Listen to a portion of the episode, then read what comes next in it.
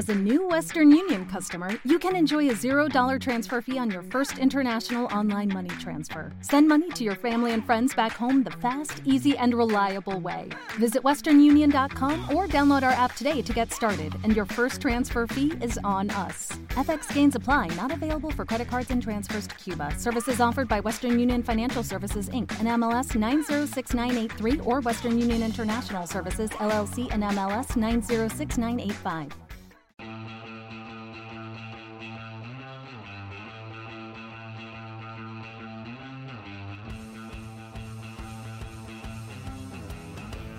Buenas tardes, estamos otro viernes más en The Cavern.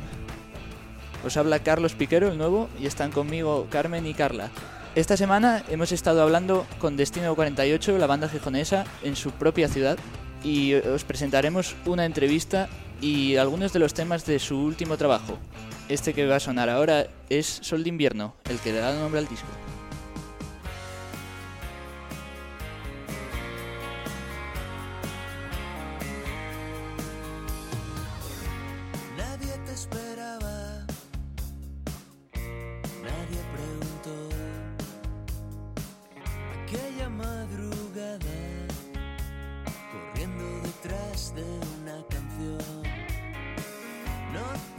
Tenías pasado, no te valía no. Aquella madrugada, corriendo detrás de una canción con las mentiras por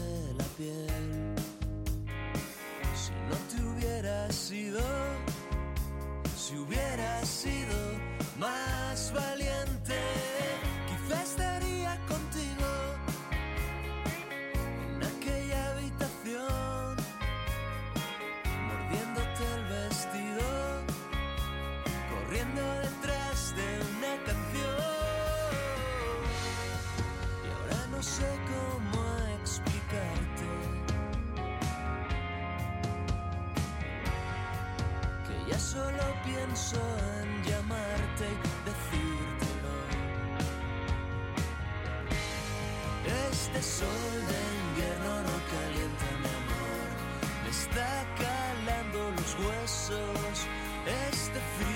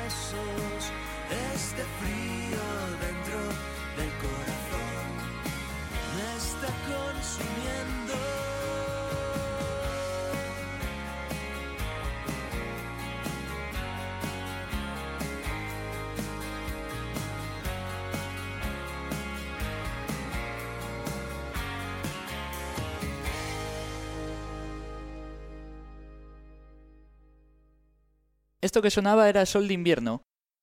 Ahora vamos con otro de los temas contenidos en, en el disco del mismo nombre, que se titula Hortaleza, un homenaje a la calle madrileña y que será el segundo single del grupo. Destino 48. Hoy me ha venido a la cabeza en una esquina de Hortaleza la foto de la última vez que te vi. Tenía un tinte de tristeza, olía a polvo y a cerveza y el brillo de las tardes de Madrid. Sigue lloviendo allá afuera, aún es de noche y son las 10 de la mañana. Está escalada en la acera, mirándome como si no pasara nada. Ahora te busco en otras fotos, recojo los pedazos rotos, te siento lejos aunque estés cerca de mí. Ya no me rompe tu mirada, lo que era todo ahora es nada y voy a apartar lo que queda de ti. Sigue lloviendo allá afuera, aún es de noche y son las 10 de la mañana.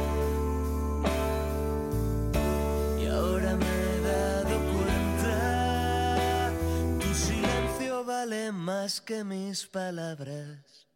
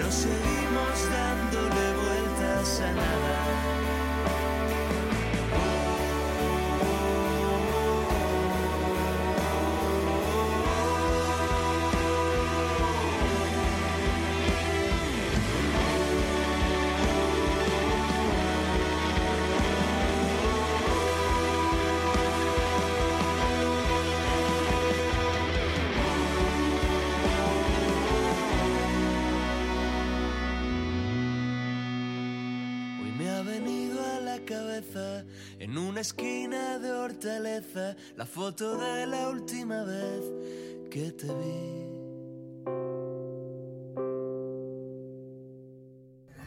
Bueno, estamos aquí en Toma 3, en Gijón, con Jaime, Tal y Jorge, de Destino 48, un grupo que se formó hace seis años en Gijón, si no me equivoco.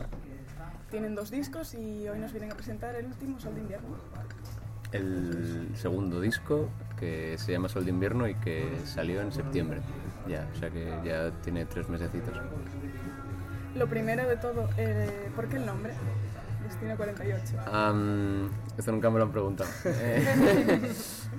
Eh, eh, pues hace seis años cuando empezamos la banda, eh, Talo y yo, que somos hermanos, vivíamos en la calle del Destino, número 48, y teníamos un garaje ahí.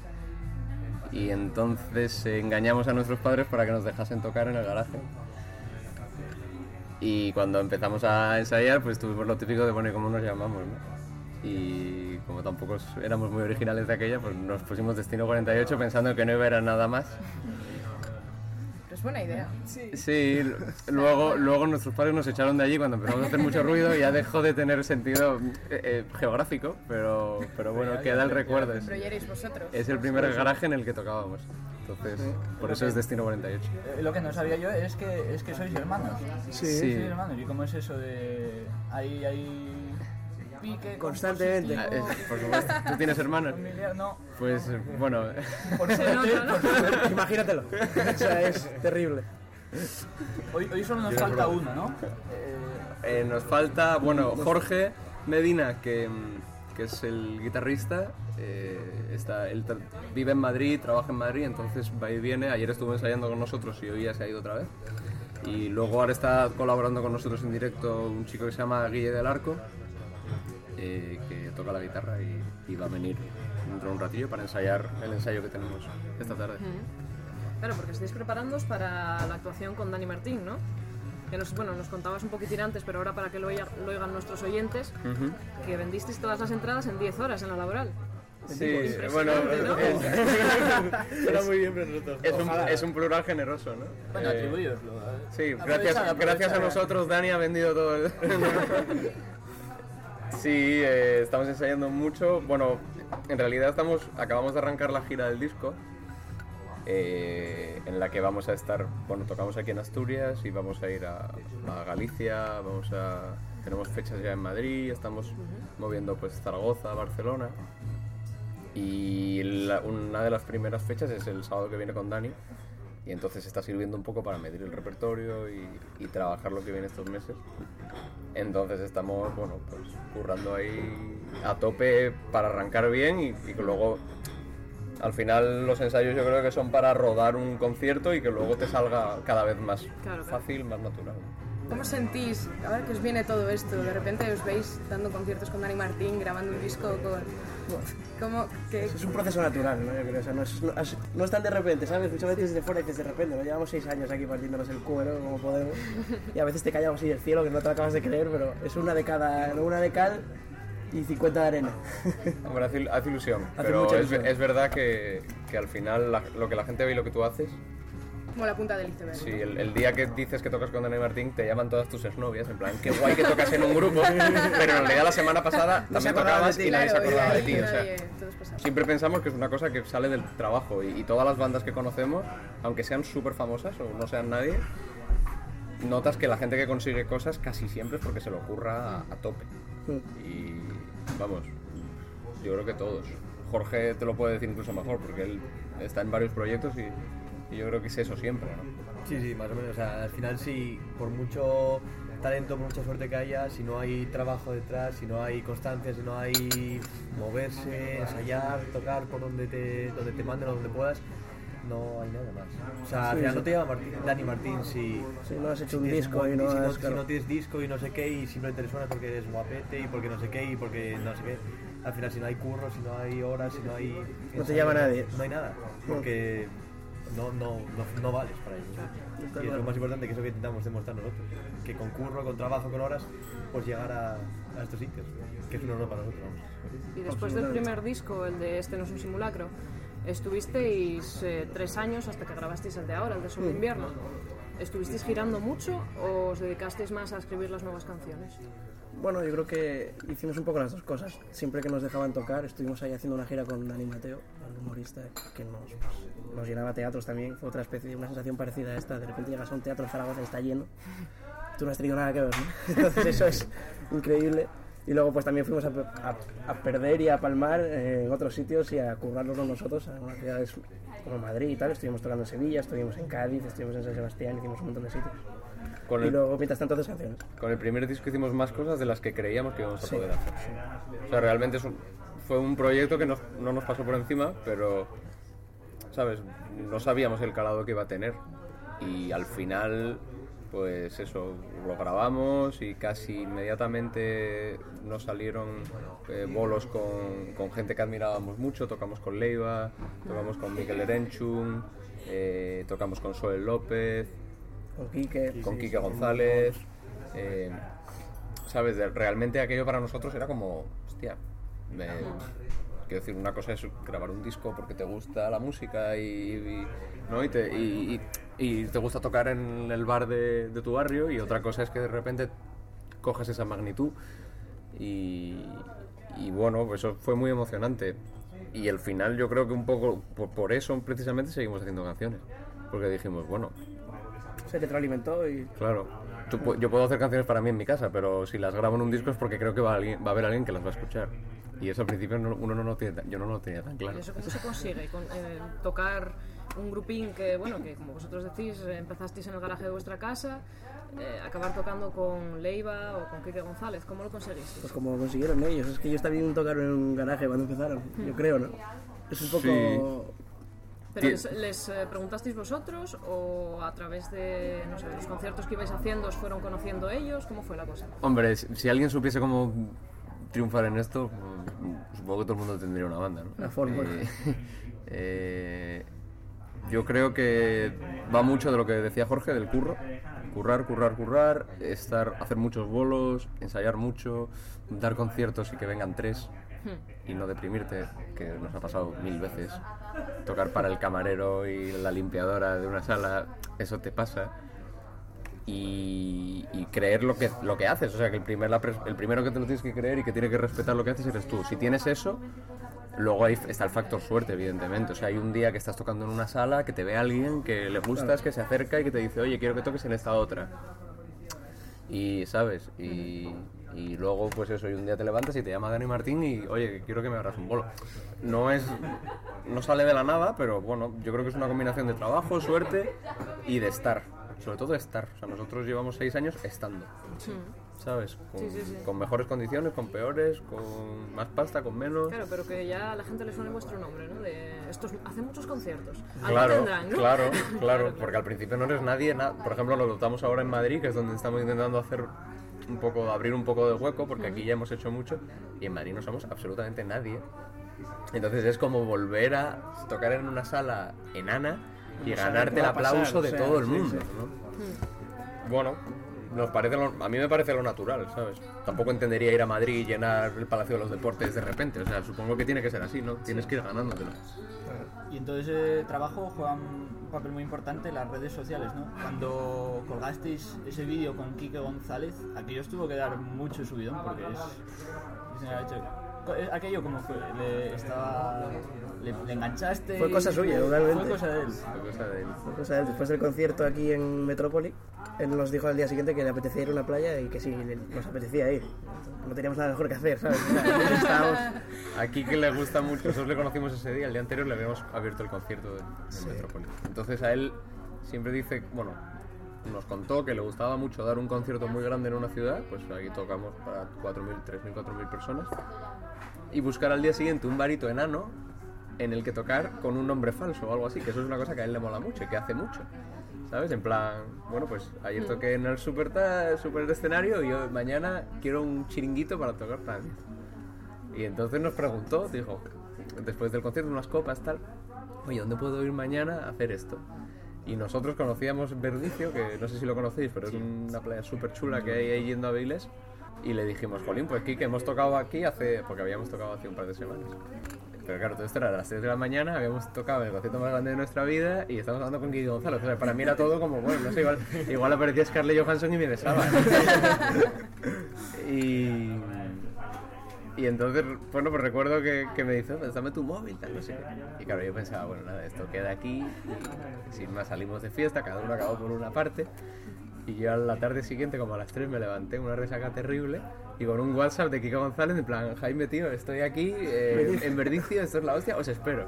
Y claro, creo que ni me duché. O sea, ¿no? Y cogí a este, de- le tiré de la cama para afuera, eh, llamé a Medi y, y grabamos ese- el vídeo, se lo grabó él, porque, claro, nosotros, o sea, queda feo decirlo público, pero somos hiper frikis de Kiko González. O sea, muy, muy, muy frikis y muy, muy admiradores. Entonces, ¿No eres tú? Jorge, Jorge es el hater del grupo, ¿sabes? Pero el resto no. Siempre tiene que haber uno. Es Sí, es fundamental un papel para el equilibrio, ¿no? Y entonces le dijimos, oye, Kike, enséñanos esa canción que nos gusta mucho. Y dice, sí, os la enseño y grabamos un vídeo. Y claro, es lo que tú dices. Estaréis Eso, en la nube, o sea.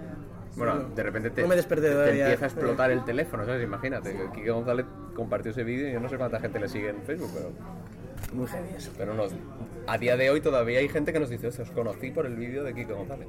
Sí, sí. En San Sebastián, en Madrid, en, claro, eso lo ve todo España. No está mal, no está mal. Y también por muchos festivales, ¿no? Porque estuvisteis en Metrópoli, en el Monkey Week. Sí. Sí, eh, hicimos el Monkey Week en el puerto de Santa María, que nunca se me olvidarán las 17 horas de alza, con la guitarra de vuelta, el, Qué horror. el- el glamour del rock and roll. Eh, hicimos el Festival Emergente aquí en Pola de Siero también, que estuvimos con Sol López esa noche, muy bien. Eh, bueno, Metrópoli un par de veces, o sea, con Quique. Y, y ahora en- tenemos alguno más para este verano que no podemos contar todavía, pero Es top secret, ¿no? es top secret, pero, pero que van que está creciendo mucho eso y nos, nos gusta mucho tocar en festis porque bueno, al final le llegas a mucha gente que de otra manera no te escucharía. ¿Y cómo es vuestra relación con los fans? Porque claro, tampoco So- es lo mismo tocar en un festival que tocar ya con, con un grupín de fans que conocen todas vuestras canciones y que, bueno, que digamos que son, eh, no sé, que cantarían todas vuestras letras y tal, ¿no? Que- entonces, ¿qué relación veis entre eh, fans de festival, fans del grupo concreto? Bueno, el, el guapo del grupo es Jorge, o sea, que te puedo responder. Yo creo que no tengo fans, pero... A ver, no, no es fans, es, es en plan, pues da igual, o sea, tratar normalmente a todo el mundo que te vaya a ver. O sea, da exactamente igual que sea fan de festival, fan de no sé qué. Al final, ellos te están viniendo a ver, están disfrutando de tu música, te están gastando su tiempo en verte. Y tu- lo y mínimo que les puedes devolver sí. es Profesionalidad profesionalidad y- y cariño y decir, joder, gracias a vosotros estoy tocando aquí. O sea, yo esa gente que va de estrella, de divo, de no sé qué, nosotros no somos nada de eso, pero me refiero, o sea, a niveles enormes tampoco, esa gente va de estrella, de divo, de yo a mí que no me toquen, a mí que no me hablen, que no me miren porque yo estoy por encima de eso. Yo sinceramente no, no, lo- no, no es que ni lo respeto. Porque a mí me parece que ellos son los culpables y la gente que te sigue es el culpable de que tú estés ahí delante de ellos. Entonces lo mínimo que puedes ofrecer a cambio es pues, mínimo respeto, cariño, pues si te piden que te hagas una foto te haces 10 y si te piden que te firmes un disco le firmas 20. Porque al final es el cariño de la gente lo que te lleva a estar allí. Y a mí me encanta la música y me encanta recibir el cariño de la gente y que te cante las letras es lo más. que hay. Totalmente. Esa es una O sea, sensación o sea, única. o sí, sea, sí. Primera vez que nos cantaron una canción es, creo que nos olvidarán la vida. Es la sensación más potente que, ¿sabes? sí, es muy Aquí en, una No te sala... lo esperas, además, ¿no? Es como de repente un día llegan y te cantan un tema y es como... ¿Por qué hoy hoy sí? Eso que estabas tú en el local ensayando Claro. desde Sí, hace sí, dos sí. años, de repente lo llevas allí y dices tú. "Hostia, Pero a la gente le gusta. Sí, ¿Cómo sí. puede ser que la gente le gusta? Yo estaba hace dos días en mi casa con ellos en el baño y de Sí, repente sí. que lo pongo aquí y me lo cantan las gente. Pero bueno, gestionamos niveles de, de fans muy bajos. ¿eh? O sea, Sí. no nos, no se puede subir a la cabeza porque no hay nada. Como veis, el bar está tranquilo y sea, Y por cierto, ¿quiénes eh, componéis los tres o hay alguno que se encarga de las letras siempre? Eh, principalmente escribo yo, pero bueno, en, eh, en este segundo disco, eh, Talo, por ejemplo, ha aportado, ha aportado dos temas y a nivel de, bueno, de- seguramente de composición llevo yo el peso más grande, pero no lo tenemos nada individualizado, o sea, en realidad, si un día Jorge trae un riff al local o, o alguien tiene una idea o... Por ejemplo, yo creo que en este disco Talo y yo por primera vez hemos hecho canciones juntos, o, aunque luego no las firmamos juntos, o nos ayudamos a, ¿sabes?, escribir. Colaboráis un poco todos, aunque tú quizá tienes más el peso de las letras. Eso es. Sí, las canciones pues, principalmente las, las hago yo, casi todas, pero, pero todos colaboramos. Igual no a nivel compositivo tanto, pero sí desde luego a nivel instrumentación, ¿sabes? Pensar los arreglos, cómo ponerle ahí el traje a cada canción, eso lo curramos todos. Y además somos todos bastante insistentes con ello y meticulosos, que creo que es la manera de, de conseguir algo, algo compacto.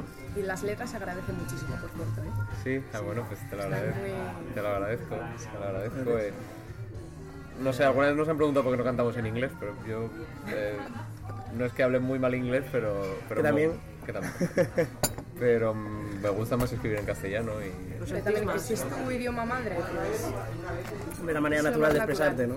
Es más, dicen que es más complicado, ¿no? Porque al final, eh, entre que te expones más, porque lo que cuentas lo, lo estás contando de verdad, ¿no? No es Claro. como... Que decir, siempre dicen que she loves you, yeah, yeah, yeah, suena increíble, pero decir te quiero, o ella te quiere es más complicado. ¿no? Bueno, te, lo- te agradezco el, el comentario porque hay poca gente que escucha las letras. Vamos a volver a- al garaje de Destino 48. Venga. ¿Cómo empezasteis? Eh, ¿Venís de otros grupos o tenéis estudios musicales? Am, Radicalmente no. eh, estudios reglados, no. Yo creo que ninguno, ¿no? Eh, Maradona, ¿no? El único ahora. No, tampoco, pero es ¿No? por su cuenta. No, eh, no, Talo y yo somos eh, hijos de un eh, guitarrista frustrado que es nuestro padre, muy buen guitarrista, digo frustrado porque no se ha dedicado a ello. Pero desde pequeños, pues en mi casa siempre ha habido guitarras y, y muchos pianos, muchos instrumentos.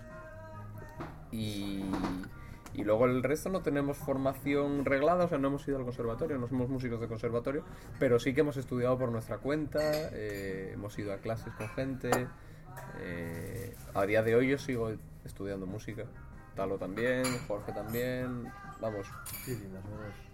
Nos formamos en ese sentido, pero no tenemos, ¿sabes? No, no tenemos el grado de guitarra, no, Muchas veces tampoco tiene que ver. No, tiene nada que ver. Un Tiene montón de músicos. Sí. No significa que, que yo por lo menos yo no he sido autodidacta, ¿eh? o sea, yo sí que he tenido siempre profesores y, ¿sabes? Pero no en una formación reglada, sino una cosa más bueno, dif- distinta, ¿no? Un poco más irregular a veces y, y enfocada en, en, pues en composición o en armonía. Influencias musicales, porque dices que vuestro padre es eh, bueno guitarrista no profesional, pero que toca mucho la guitarra en casa. Mm, sí. Así que supongo que desde pequeños estabais escuchando música en casa siempre. Sí, sí, ¿Y sí. qué tipo de música? ¿Qué es lo que más os gusta escuchar? Bueno, nosotros ahora nu- nunca hemos escuchado, o sea, a mi padre no, no le gusta el rock, es una cosa curiosa, pero no le gusta lo que, o sea, le gusta lo que hacemos porque somos sus hijos, pero no, no más allá, ¿no? Y, y nosotros pues ahora estamos escuchando un montón de música americana y también inglesa, lógicamente, pero estamos muy, muy enganchados, él y yo hablo por nosotros, luego el hater que no aporte su perspectiva, pero nos encanta un grupo que se llama Those, Sí. estamos absolutamente locos con esos tipos y otro que se llama Ryan Adams, que creo que antes me has comentado. Dawes, si hay manera de que esto le llegue a Ah, alguien vale. y quiere descubrir una banda, se dice Dawes. Dawes con W. Y luego yo soy un enfermo de Ryan Adams, sea, me lo tatuaría en la espalda. Soy muy fan de ese tipo. Este y verano fuimos a Estados Unidos casi exclusivamente tal Sí, y yo a ver a Ryan. o sea, una cosa allí. muy de chiflados. Me flipa y yo creo que este último disco, pues naturalmente se nota muchísimo esas dos influencias por todas partes. O la canción que firmo yo está muy orientada a un tema de Ryan Adams, que no pienso decir para que nadie me acuse de plagio. Y luego las tuyas tienen mucho de Dose, ¿no? Ojalá. Tienen- buscan un poco...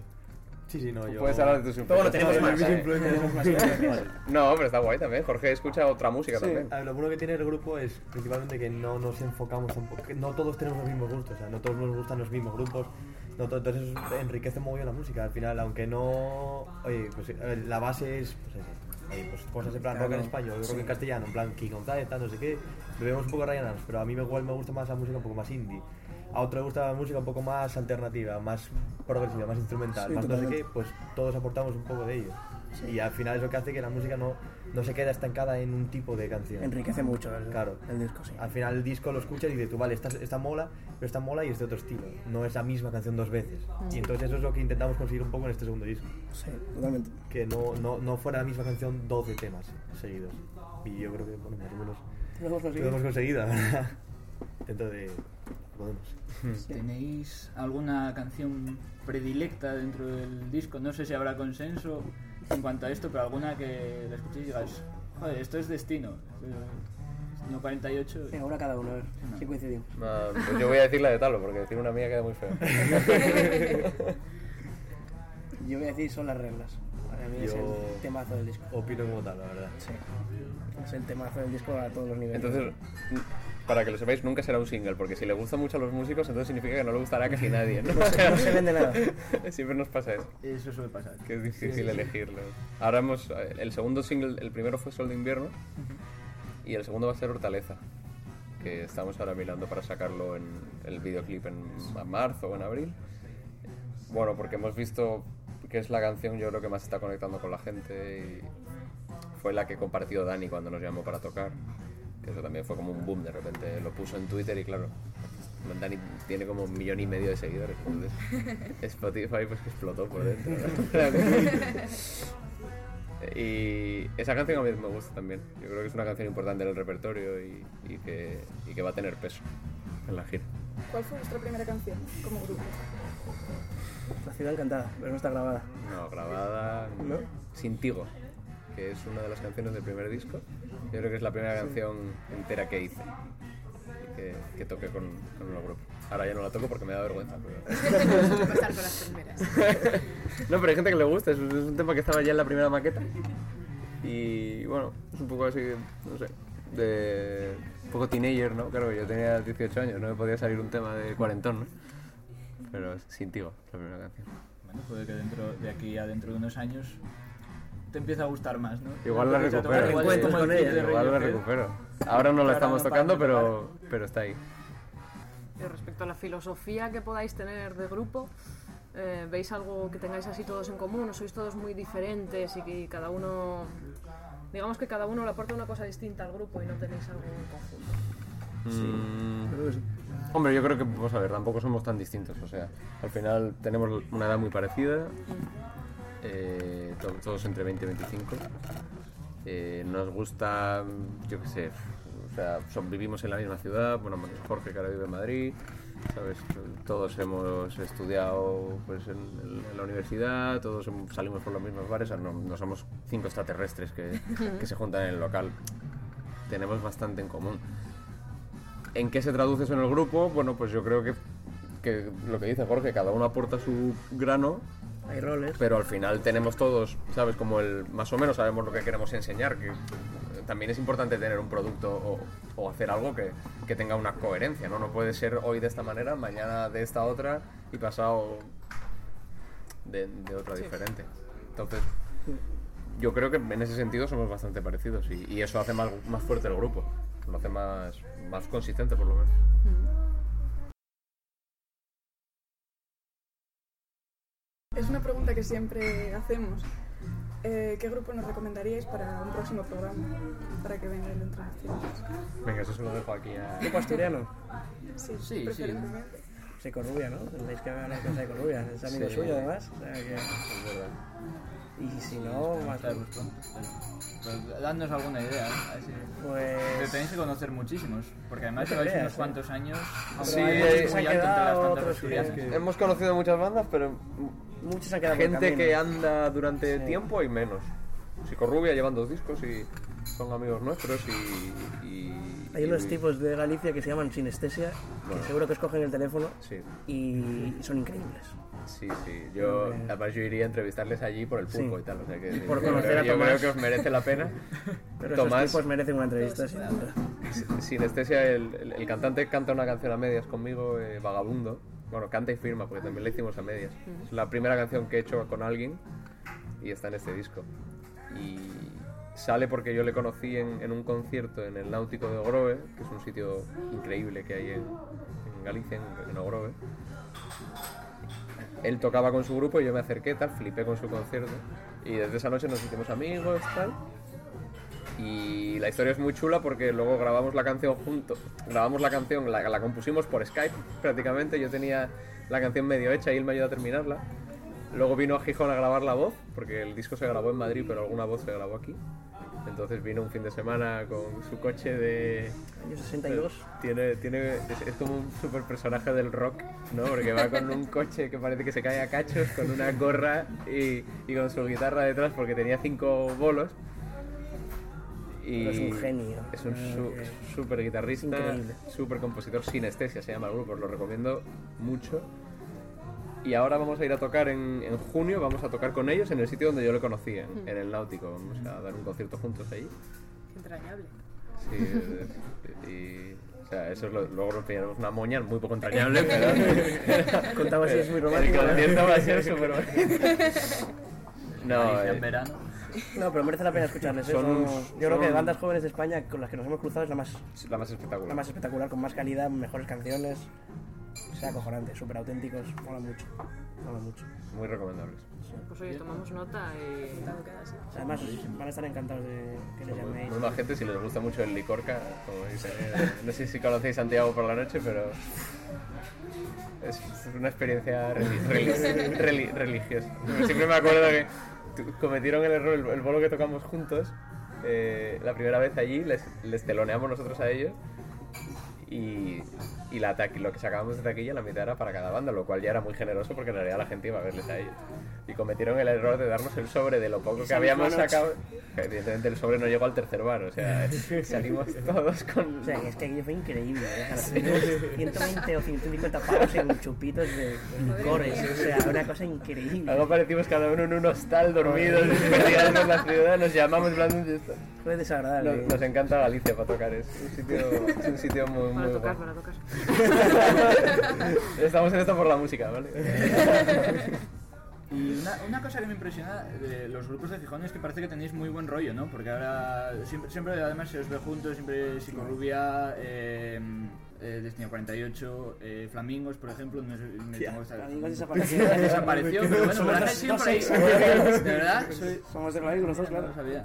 Bueno, pero parece que hay un como Sí. un grupo ahí de músicos gijoneses que Siempre hemos tenido buen rollo y yo creo que eso hay que fomentarlo. ¿no? En una ciudad pequeña no tiene sentido rivalizar y enfrentarse. O sea, somos grupos pequeños en un sitio pequeño intentando hacernos hueco y no vamos a pisarnos entre bomberos, no nos pisamos la manguera, ¿no? claro. Pues es eso. El bien de un grupo es el bien del otro. O sea, al final un grupo consigue un concierto y llama al otro, oye, pues compartimos, oye, pues compartimos, no sé qué, uno pone la batería, otro pone no sé qué, y la gente. Entonces al final es, es moverse, es intentar salir un poco de aquí. Es que si ya es complicado tener un grupo, eh, ensayar y tocar en un bar y no morirte en el intento, Claro. pues Si encima, otros. si estamos peleados, pues olvídate. ¿no? Pues, lógicamente luego conforme evolucionan los grupos los estilos se distinguen más, ¿no? Y hay más diferencias, pero la relación tiene que ser buena, ¿no? No tiene sentido enfrentarse. Estos han sido Destino 48, aquí en el Toma 3 de Gijón.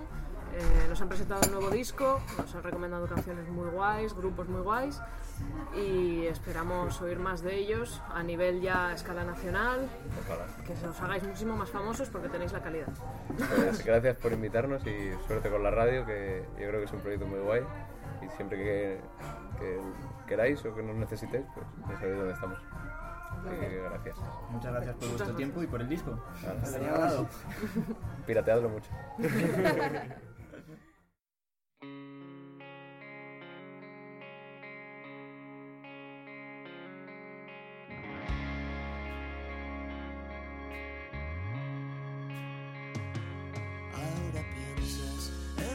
buscar una salida. Abrir las ventanas cerradas. ¿Quién ha dejado las luces encendidas? ¿Dónde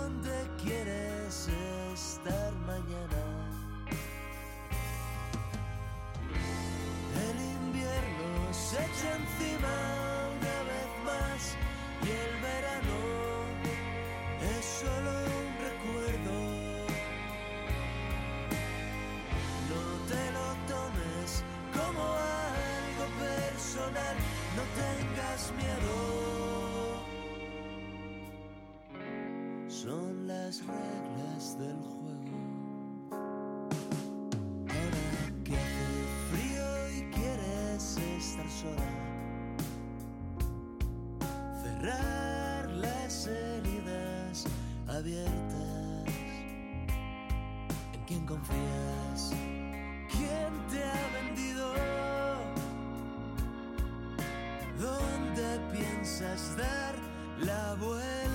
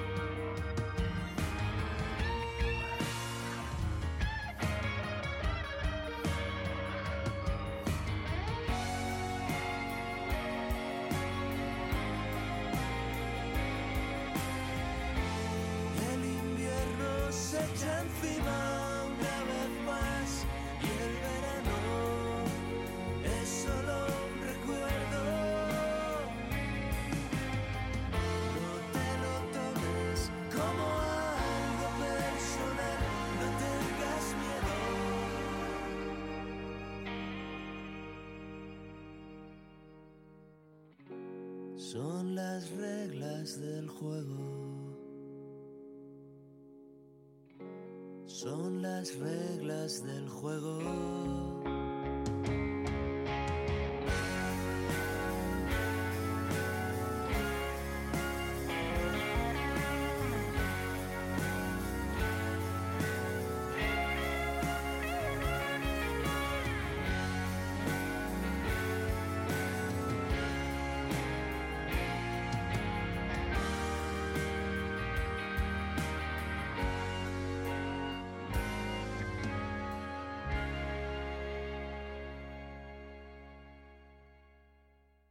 Esto ha sido Son las reglas de Destino 48 y ahora os vamos a poner Esto no es un simulacro, canción que daba nombre al primer álbum Terminaremos también con Mirando al Sur y os recordamos que el día 4 tocarán Destino 48 con Dani Martín en La Laboral, el día 9 estarán en el patio de la favorita de Gijón y el día 10 en La Salvaje de Oviedo.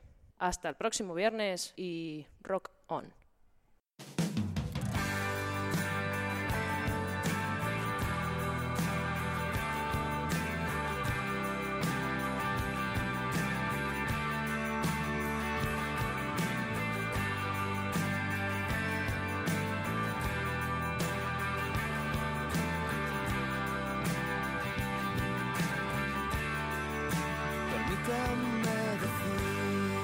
Que no creo en los milagros, que cuando no estás te extraño y paso noches sin dormir, que no sé decir que no, que me enamoro a diario, que no miro el calendario porque me recuerda a ti. Tiempo que he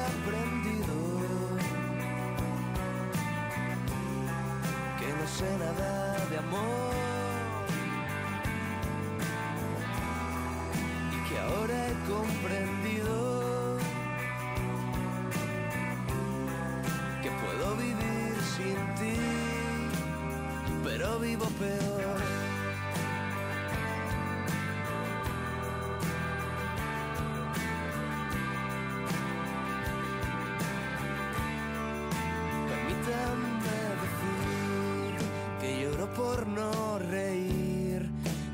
Es un simulacro y esta vez voy a por ti, que a Mademoiselle la invito yo, que en el sur tengo mi norte y que llevo por pasaporte las fotos de los dos. que hace tiempo que he aprendido que no sé nada de amor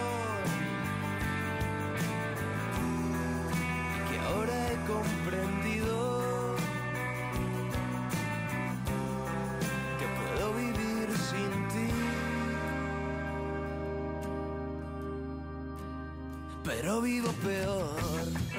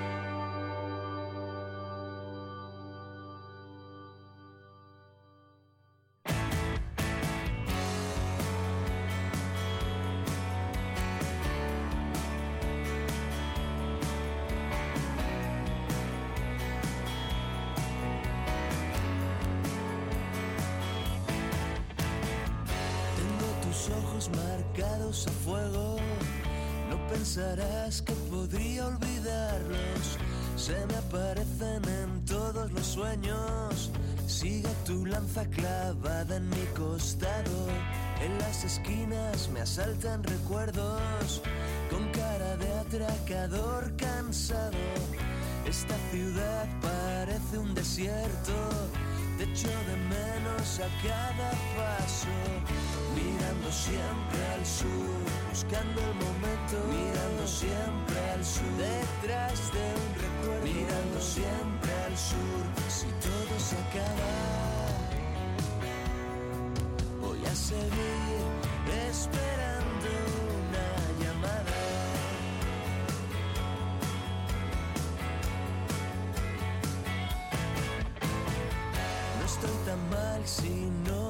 Soy la mitad de infeliz que soñaba. No me pidas lo que no tengo. No me devuelvas lo que no te daba. Tengo esos ojos marcados a fuego.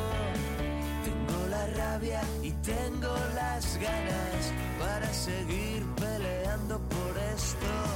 Para meterte otro gol por la escuadra. Mirando siempre al sur, buscando el momento. Mirando siempre al sur, detrás del recuerdo. Mirando siempre al sur, si todo se acaba.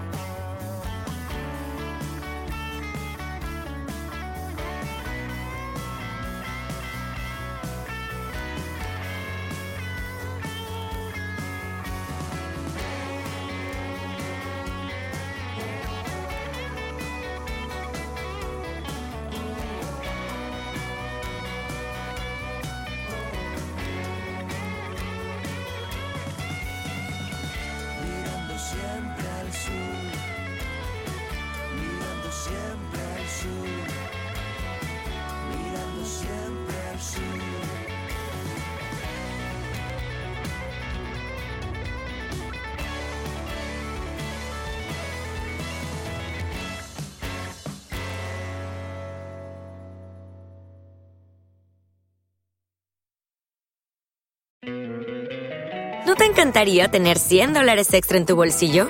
Haz que un experto bilingüe de TurboTax declare tus impuestos para el 31 de marzo y obtén 100 dólares de vuelta al instante.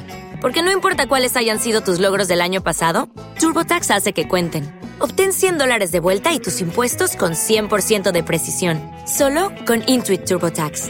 Debes declarar para el 31 de marzo. Crédito solo aplicable al costo de la presentación federal con TurboTax Full Service. Oferta sujeta a cambios o cancelación en cualquier momento.